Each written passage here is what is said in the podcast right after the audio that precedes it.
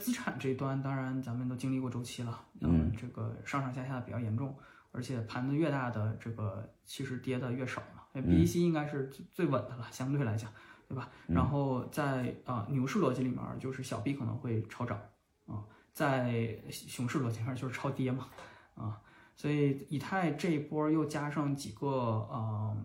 大家比较关注的事儿嘛，比如说 staking 二点零啊，然后转 POS 啊，然后架上一层这个 roll up，然后包括像几条啊、这个 zero knowledge 的就零这个零知识证明的这个东西都在做，呃，实际上它还没有解决一个就扩容的问题。嗯，对，嗯，大部分的呃这个 Layer One 的料儿啊，在过去的两三年里面起来的料儿，你像 Solana 也都是一六一七年的项目啊，就也不是说一天两天起来的。嗯嗯，在上一波里面，我觉得解决的大部分是扩容的问题，就 TPS 的问题。嗯但 TPS 是有一个极限性的，哦也就是说，嗯，天猫和淘宝是最牛逼的嘛，就是十几万的 TPS，啊就是在春节或者六幺八的时候，这种那是人类极限了，就是我觉得啊啊，就是已经那是最顶尖的这个这个这个这个交互了啊。嗯，在我们这儿，我觉得日常其实不需要那么高的，对啊，而且有其他的办法去去消峰嘛。对，那可能对一条链儿来讲，你像 Solana 可能最高的时候到两百到三百个啊、milliseconds，、现在可能也能到五千到一万的这个 TPS 的量。我倒觉得，嗯、几个平衡点嘛，啊就是速度、稳定性什么这些东西，你总要有一个平衡点。嗯过了五千之后，基本上对使用来讲啊，啊问题就不大了。对你看以太现在也不赌了，嗯，在在熊市里面，以太不赌的啊，对对 对也没人也没人交易，没有那么大的量。对，所以人类永远是一个呃不平均分配的一个问题，在一个极短的时间里产生巨大这个需求的时候会产生问题。工程师最怕的是这个点，嗯平常你没有量的时候，你你要把它拉开了，其实是问题不大的。所以我们解决的大部分是这样的一个一一些关键性问题，因为那个时候系统的承压会崩盘的嘛。嗯所以后面以太无论是 POS 也好，还是其实 Vitalik 也讲了好多次了，它其实实名支持这个 roll up 嘛，这其实是一个 temporary 的 solution 嗯啊。甚至以太这条链儿今后会怎么做，我是觉得总体来讲，我个人啊比较赞成的是，呃，去链儿化，就是分两批人吧。user 本身来讲，不用去担心链儿的东西了，嗯，嗯，你就是来干什么你就干什么。对，还有一批就是，比如说你是 programmer，你是科学家，你是做什么的？你要解决的问题是解决你该解决的那个问题，而不是说站在一个链儿的角度上来做这个。当然，这可能会得罪一些人啊啊嗯！现在整个的币圈儿啊，有人统计过啊，就是有名没名的链儿可能有一千条。嗯那你说这个世界是需要再多一条链儿吗？ 还是说给 user 让他们的日子过得好一点儿、舒服一点儿？嗯别来挑链儿了。对我我这个，比如说资产端的东西，我发 NFT，我到底，你你从 developer，我我就说一边儿是 user，一边儿是 developer。嗯从 user 角度来讲，我不是来学习你的链儿的；从 developer 角度来讲，或者是说咱们创业者的角度来讲，他也很痛苦。我为什么一定要选 Solana？为什么一定要选 Avalanche？因为我选了这个技术路线之后，我也被迫选了它的社区。对，牛逼的创业者都希望全通吃吗？同时对吧？那我为什么？因为我技术选了你，对因为以太贵嘛，我选了你就要选你这个小社区。你像 Step N 就是在索啊、在 Solana 上火了起来之后，嗯到了 BSC 其实是有很多运营上的问题的，对价格拉不平，然后两边社区也不同，这个那个，对吧？这个怎么去解决它？跨链本身有很多问题啊，但这个咱们可以后面再聊。那那哎，我那个比特币的 Lightning Network，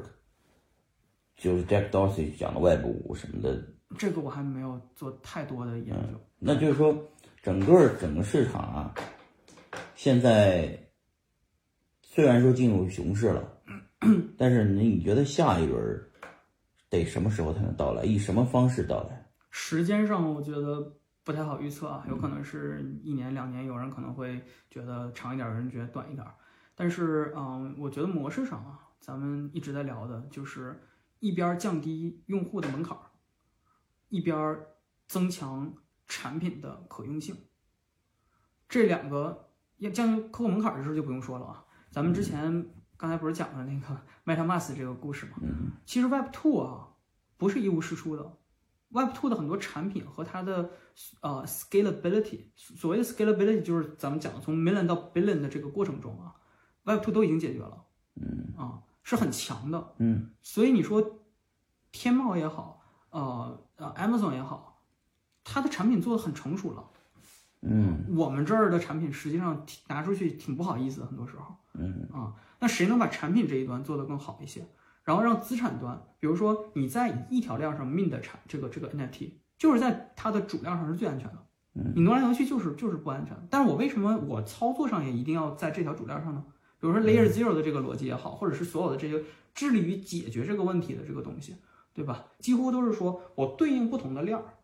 我资产有一个 layer 一个层，但是你不用挪资产的时候，你可以就是呃所谓的 messaging 就是个 pointer 这个层再来一层嘛，嗯因为咱们买房子啊，这个最简单的，嗯你房子成交的时候，房东原来的房东不是说夸把日本的一个一套房子背到你家来给你，他只是把一个 registration 和 key 这两个东西改掉了，改成你的了。嗯 registration 是什么？是房子在一个公允的中心化的，就是国家也好，注册局也好，嗯，对告诉这是谁的。第二就是给你个钥匙，你也能进得去嘛，对，就就这两个东西就可以了，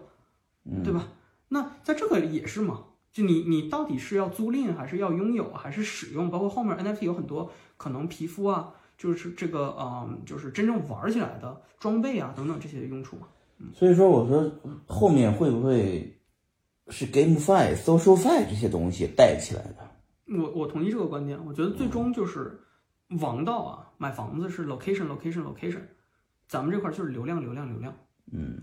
你只要有了流量，你是一百分的流量，有个八十分的产品，你都能火起来。嗯但你要是做个一百分的产品，没有流量，嗯你等于白做嘛。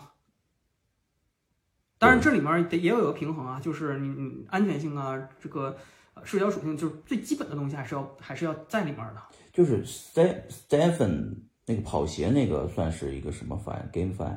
我觉得 Step One 算是在嗯 Access 之后的嗯算是 GameFi 的二点零，啊，就算是二点零了。我我这是咱们自己瞎瞎定义的啊。啊那就是那那阿谢是现在什么进度的？呃 Access 的目前来讲啊、呃经历了一个第他一期他哪儿的团队来着？呃东南亚的团队。东南亚的啊啊，是越越南和菲，就是对，应该是越南那那边儿的几个 OK founder。啊。